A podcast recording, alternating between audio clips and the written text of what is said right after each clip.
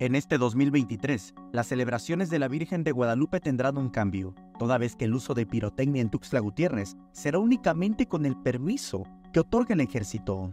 Porque en Tuxtla Gutiérrez va a estar restringido el uso de pirotecnia para todos los antorchistas, peregrinos, de igual manera para las iglesias ya les, notificamos que no vamos a utilizar la pirotecnia y sí podrán siempre y cuando cumplan con la normativa que establece la ley de armas explosivos de la Sedena. Entonces, si ellos llegan a cumplir con todo esto, pues con gusto también nosotros veremos que cumplan también con las medidas de seguridad. El funcionario municipal consideró que este año se espera una reducción considerable de cohetes y aquellos elementos que sean con pólvora, porque el proceso para pedir permiso a la Secretaría de la Defensa Nacional lleva unos dos meses pero la, verdad es que están a corto tiempo para que puedan cumplir. Eso lleva un proceso bastante largo, de aproximadamente dos meses entre permisos y lo demás. Entonces eh, yo creo que no les va a dar oportunidad para poder hacerlo.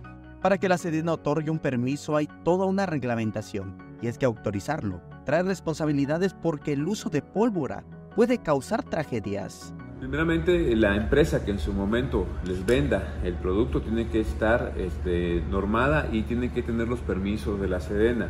Eh, después de venderlas a ellos, tienen que saber, tienen que tener un curso quienes en su momento hagan el manejo de la pirotecnia que también la propia Sedena y están obligados a aquellas empresas o negocios que vendan la pirotecnia tengan el polvorín a dar también esa capacitación. No cualquiera puede manejar. La pólvora es uno de los químicos o mezclas que eh, de pronto reacciona de manera diferente. Esto de acuerdo con un poco que le puedas poner de una u otra este, eh, mezcla, pues puede ocasionar hasta la muerte. Te digo porque la pirotecnia se maneja en tres tipos. En los luminosos, en los móviles y en los explosivos. Puede ser que a un niño le des un luminoso y estés confiado con eso y le explote en la mano. Ahí justamente cuando se generan las mutilaciones, este, pues las pérdidas de un miembro o hasta la muerte.